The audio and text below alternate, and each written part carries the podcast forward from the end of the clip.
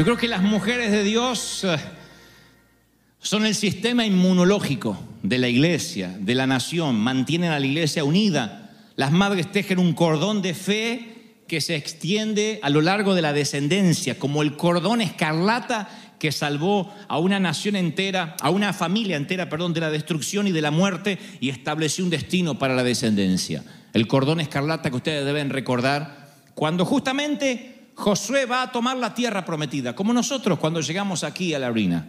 Un breve repaso de la historia.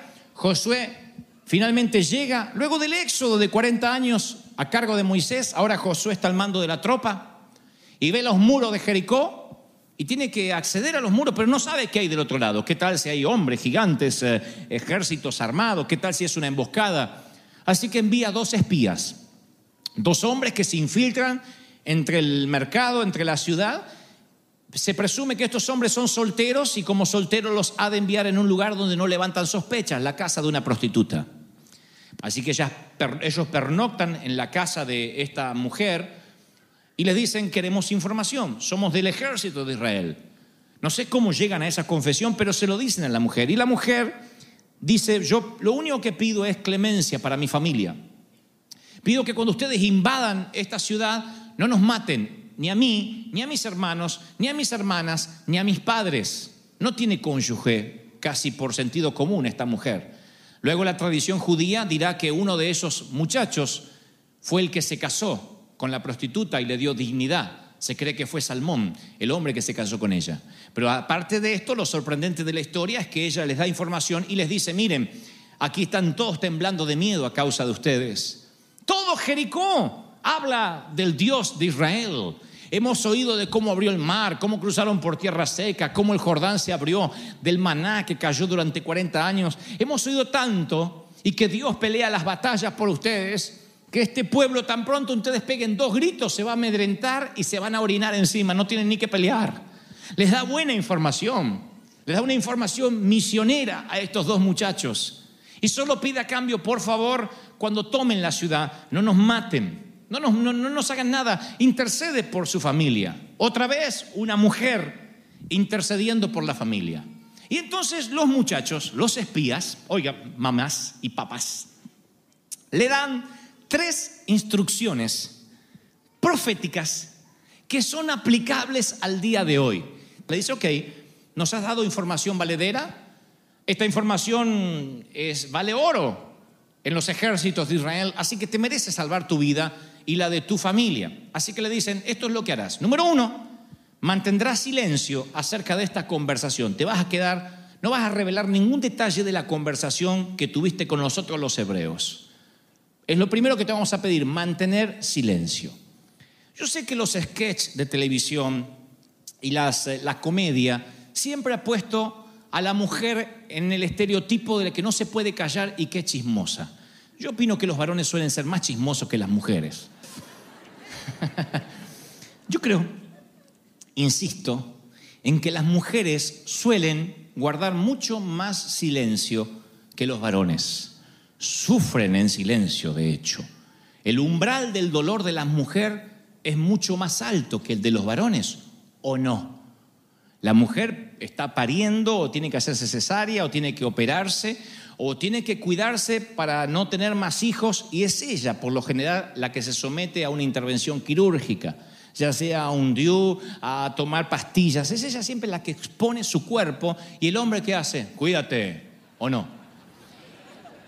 A mí me duele la cabeza, me parece que me voy a morir, dice él, me duele la cabeza, no sé si llego a mañana.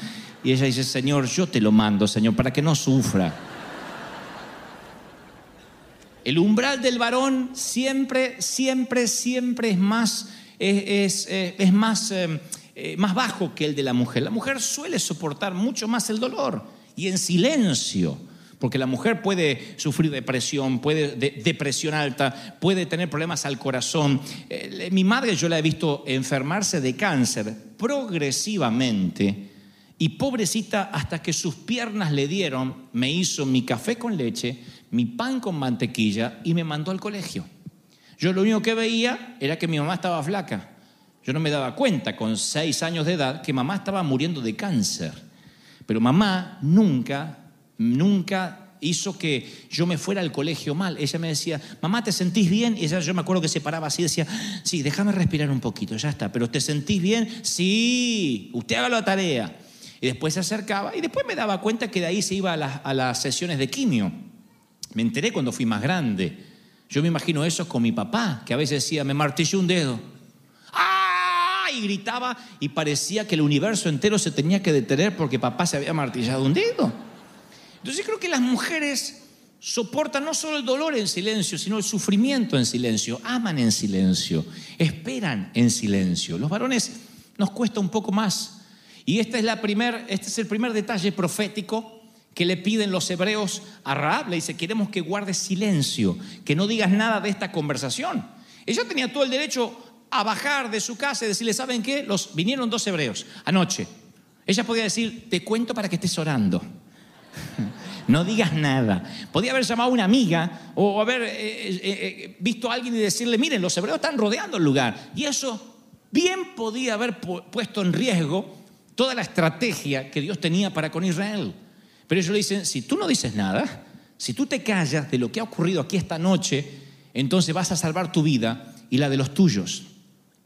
En la famosa y mítica y premiada al Oscar película, de hecho la película que se ha llevado 11 estatuillas de la Academia, Titanic, de James Cameron, ustedes deben recordar que hay una actriz llamada Rose, que se enamora de Jack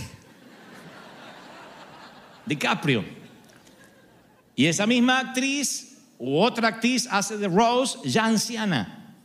Es ella la que relata a modo de ficción, una licencia que se toma el director, por supuesto. Es ella la que relata que conoció a Jack arriba del barco, siendo ella de alta sociedad. Arriba del transatlántico ella conoce a Jack y les cuenta la historia. Todos miran cómo la abuela relata la historia, aún su propia nieta, que no sabía de la existencia de Jack en la vida de la abuela. Y entonces en un momento la nieta le pregunta y le dice, ¿quién fue Jack para ti? Y él, ella dice algo como, Jack fue un hombre que me salvó, pero no solo de vivir, no solo me salvó de la muerte, perdón, sino que me salvó de todas las formas en que se puede salvar a una mujer. Nunca lo olvidaré. Su nieta le pregunta, ¿y el abuelo sabe que existió un Jack? y ella dice, oh no, el corazón de una mujer es un océano de secretos.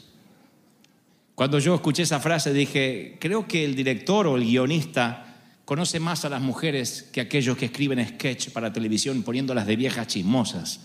Creo que las mujeres saben callar cuando tienen que callar, saben orar por sus hijos en silencio, saben orar por esposos en silencio, por esposos inconversos, callar en silencio.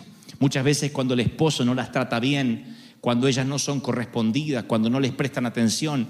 Las mujeres suelen callarse, y no porque sean sumisas, no porque sean sometidas, sino porque saben pelear y guerrear en silencio. Y creo que las mujeres tienen esa particularidad y es una unción de poder enfocarse, de que no escuches a nadie. Una mamá no escucha ni al médico cuando le dice, mire, su hijo tiene este problema. Ella va y busca una segunda, una tercera y una cuarta opinión hasta que escucha lo que quiere escuchar.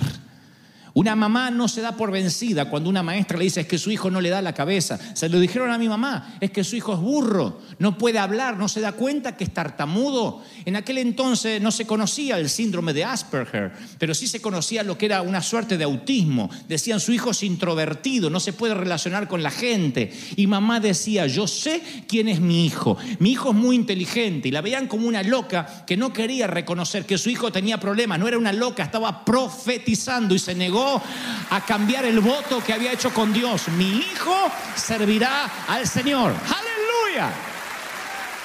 Así que yo bendigo a las mamis hoy que luchan en silencio, que oran en silencio por esposos inconversos o esposos cristianos que son difíciles de sobrellevar.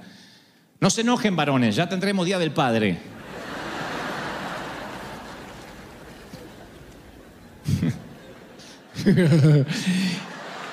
El día del padre no van a querer venir las mujeres. No importa. Hoy le toca a ustedes. Lo segundo, le dicen, coloca un cordón escarlata, coloca un cordón rojo. No era un simple cordón, era un objeto de fe, era una promesa, un recordatorio del pacto. El color rojo se menciona 40 veces en el Antiguo Testamento. Es la imagen de la redención de Cristo. Y las madres tienen la autoridad para lanzarle un cordón escarlata a sus hijos. Es como, es como estar alerta. Cuando los hebreos entraron luego a la ciudad y veían el cordón escarlata allí, era, esta casa no se puede tocar. Israel sabía de eso, porque era similar a cuando los primogénitos morían en Egipto y Dios dijo, pero en Israel coloquen una mancha de sangre, donde esté los dinteles manchados con la sangre del cordero, el ángel de la muerte, el ángel de la destrucción, no matará a los hijos mayores. Así que ellos recordaban eso de sus padres. En cientos, de cientos o decenas de noches, sus padres les contaban esas historias a sus hijos. ¿Sabes que cuando el faraón no nos dejaba salir, una de las plagas fue la muerte de los hijos mayores de Egipto? ¿Y cómo los hijos mayores de Israel no morían? Ah, porque teníamos que matar un corderito, tomar su sangre y arriba de la puerta manchar con sangre. Y cuando el ángel veía la sangre, uh, el ángel seguía de largo y se metía donde no estaba marcado por la sangre. Por eso es fuerte este símbolo de un cordón escarlata en la puerta del hogar de Raab y eso traería salvación y redención para toda la familia. Las madres tienen ese poder, las madres tienen esa unción de colocar un cordón escarlata. ¿Cómo se coloca ese cordón? Son las madres las que vigilan qué sitios ha navegado tu hijo en internet, aunque tenga 17, 18, 19 años, si vive en tu casa, Tú eres la sacerdotisa que debe velar por lo que él está consumiendo. Son las madres las que dicen, no me gusta que está susurrando por teléfono con esa muchacha o con ese chico, si tienes una hija y ese muchacho no me gusta. Son las madres, no las paranoicas, las que ven un poco más, las que velan por sus hijos. No sirve esconder la cabeza como el avestruz e ignorar y decir, Dios se va a ocupar. Son las madres las que dicen, no me gusta quien trajo a la nena tarde y no me gusta quien manejaba ese automóvil, no me gustan los amigos o quiero conocer a los amigos de mis hijos. Ese es el cordón escarlata, esa era mi mamá.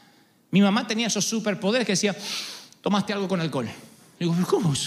Es una X-Men, mamá no era mamá, era una X-Men, tenía poderes. Ni hablar cuando pasaba por el pasillo de casa decía, ¿te bañaste así? Cambiarte el calzón sucio.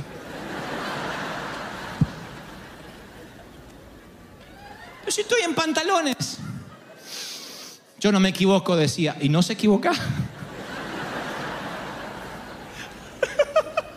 Oh. Los hijos están diciendo, sí, esa es mi madre. Sí, es increíble, es increíble. Son las que cuelgan el cordón escarlata en la casa. Son las que velan por la casa. Los hombres salimos, volamos, salimos a ganarnos el pan, a trabajar. Es parte de nuestra responsabilidad pero bien podríamos tener a un hijo que empieza a inmiscuirse en la droga y no nos damos cuenta. Bien podríamos tener un hijo que está atado a la pornografía en nuestra propia casa y no nos damos cuenta. Sin embargo, la madre percibe, no sabe mucho de tecnología, no sabe ni prender la computadora, ni revisar el historial, pero ella siente en su corazón que algo no está bien con ese hijo. ¿Por qué? Porque cuelga un cordón, porque dice, yo soy la que debo velar por el hogar, la que debo orar para mantenerlos alejados del infierno. ¿Sí o no? Es maravilloso. Es lo que las madres tienen como un sexto sentido, las que cuidan, las que protegen, las que levantan muros. Es una unción, porque Dios le dijo a la serpiente, pondré enemistad entre ti y la simiente de ella. Es ella la que sabe que tiene que defender su semilla. Es ella la que sabe que tiene que defenderlo contra viento y marea. Y defenderlo no es ser paranoico, porque yo sé que los padres Tal vez nunca vamos a encontrar el yerno ideal o la nuera ideal. Siempre creemos que hemos entregado una joyita y a veces entregamos cada cosa. Hay padres que dicen, no, es que no quiero que pobrecito el gordo tenga hambre. Y el gordo ese no, no, no mueve un dedo, nunca le enseñaron a trabajar, nunca le enseñaron a ganarse el pan, lo mantuvieron toda la vida y se lo entregan a una pobre mártir, a una pobre Juana de Arco y encima ella tiene que pasar el examen. No me gusta esa chica. Tiene cara de pantaleta floja. Silencio, Raab, y cuelga un cordón escarlata para que cuando el enemigo quiera entrar sepa que no puede entrar a esa casa, para que cuando los hebreos en este caso ataquen diga, wow, esa es la casa protegida. Esa es la casa que tiene una protección, la casa asignada para no tocar. No la tocaron. Y allí estaba toda la familia de Raab dentro porque habían ayudado con un informe de espionaje para Israel. No la tocaron. Y yo creo indudablemente que el enemigo sabe cuáles casas cuelga un cordón escarlata y en cuáles no. Porque también hay madres ausentes. Porque también hay madres que abandonan la oración. Porque también hay madres que le dejan todo al pastor, a Dios, o a Dios por haber estado solas, por ser madres solteras, por haber enviudado, por estar divorciadas, por estar separadas. Y entonces bajan los brazos. En lugar de ser una mamá, se hacen amigas de sus hijas. Pervierten a una persona, a un menor, porque pervertir no es solo abusar sexualmente. Pervertir de un menor es utilizar a alguien para un propósito para el cual no fue creado. Eso es una perversión. Entonces, si yo le digo a mi Jason, a nuestro Jason, de seis años, que tome el auto y se vaya a casa, yo lo estoy pervirtiendo. Porque no está capacitado para manejar un automóvil, aunque él diga, uy, papi me dejó. Estoy pervirtiendo su propósito, todavía no está preparado. El sexo fue diseñado por Dios, pero si yo le doy sexo o, o, les muestro una imagen de sexo, o ellos de pronto entran al mundo de la sensualidad antes de la mayoría de edad, los estamos pervirtiendo. Y si nuestras hijas son amigas, si, nuestras hijas, si tus hijas compiten con, con prestarse la ropa o quién se maquilla más, si tu hijo compite contigo, papá, entonces estás pervirtiendo a ese niño. Él no, es tu, él no es tu amigo, nunca será tu amigo, nunca. Podrás llevarte muy bien, mis hijos no son mis amigos, nunca lo serán, son hijos. Y siempre voy a ser el padre. Buena onda, a veces con mala onda, a veces soy odiado, a veces soy amado.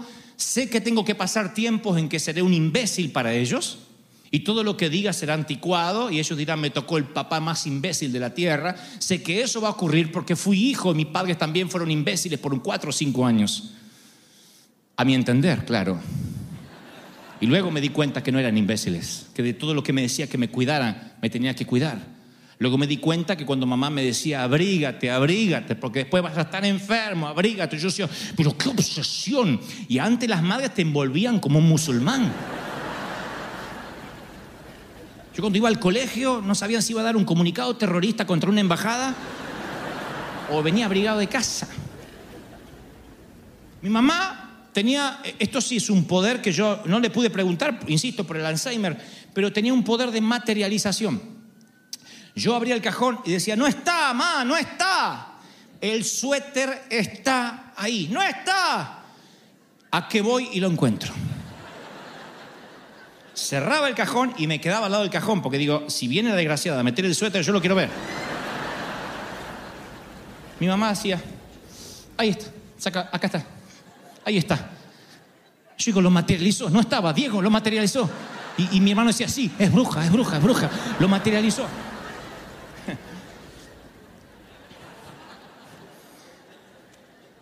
Que Dios bendiga a nuestras mamis y que siempre ese cordón esté en casa siempre ese cordón escarlata nos esté protegiendo, esté poniendo hombres y mujeres de bien en la vida. Tercero, además del cordón, le dice, permanece durante la batalla en la casa del muro, no te muevas de la casa. Lo tercero y último, la tercera cosa que le garantiza la seguridad de toda la familia es la obediencia de permanecer dentro de la casa marcada con el cordón escarlata. Permanece dentro de la casa. Y así vas a ser preservada durante la batalla. Si no, nadie come, nadie se baña, nadie hace la tarea. Si fuera con la paz que tiene él de monje tibetano que sobrepasa todo entendimiento, nadie come, nadie se baña. Es ella el motor. Y a veces ese motor es como un pastor. A veces tiene que decir, por acá vamos. A veces hay ley marcial. A veces, ¿qué quieren comer? Porque a veces a las madres le agarra el ataque de, de dulzura. ¿Qué quieren comer hoy? Y me gustaría camarones, no, no, no, fideos o carne.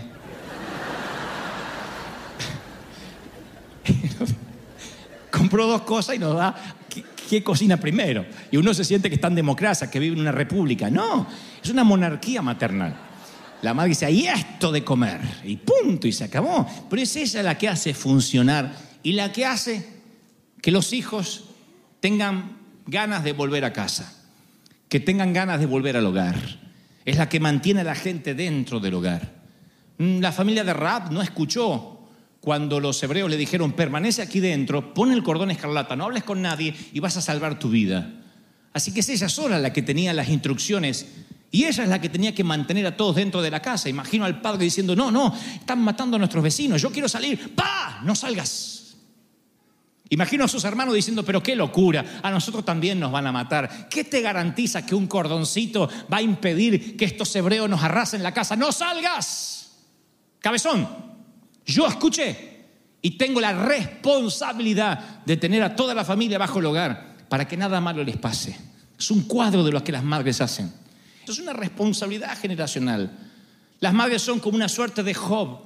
Job levantaba un vallado, dice, todos los días levantaba, se levantaba por la mañana y levantaba holocaustos, ofrenda en favor de sus hijos y decía, es que quizás mis hijos habrán pecado y por si pecaron, como no quiero que les pase nada, levanto un vallado alrededor y le ofrecía holocaustos por ellos.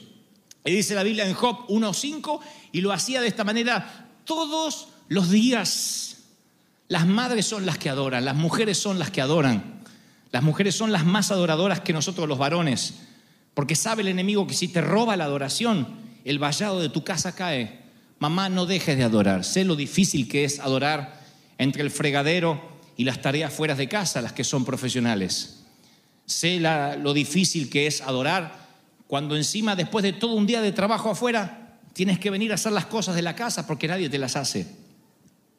Sé lo que es sentir que te hagan sentir que no haces nada simplemente porque no te moviste de casa.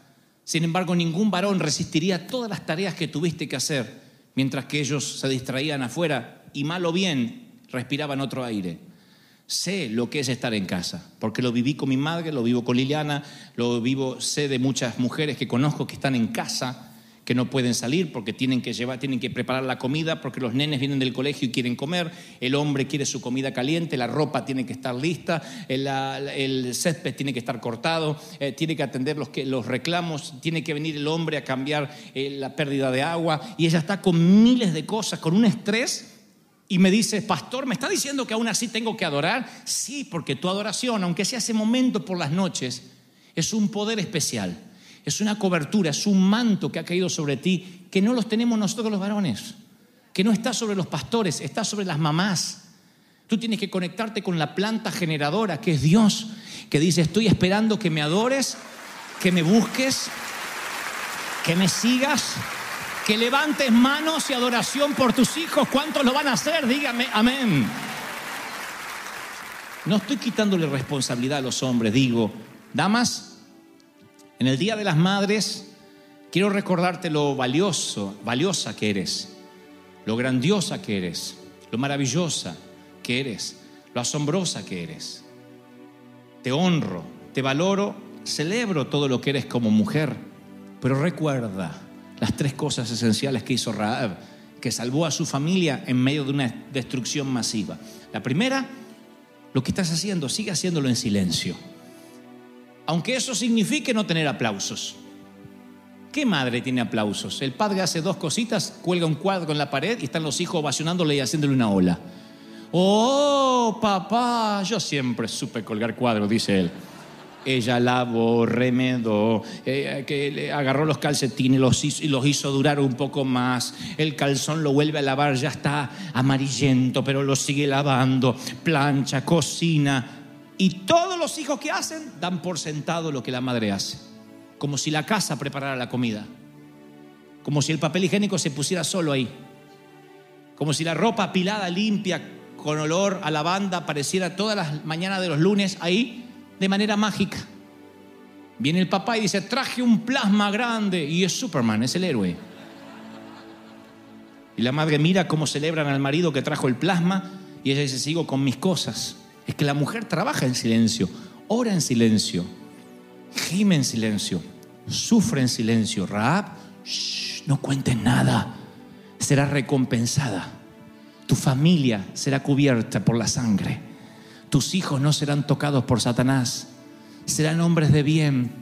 Y en los próximos días de la madre, cuando seas viejita, cuando peines canas, y a lo mejor Dios te conserva, Dios oro para que Dios te conserve la mente, no como mi mami. y reconoces a los tuyos, aunque muchas cosas se, te hayan olvidado, tendrás el favor, la honra de hijos, de nietos que te rodeen y te dirán, vieja, fuiste brava conmigo, ¿eh?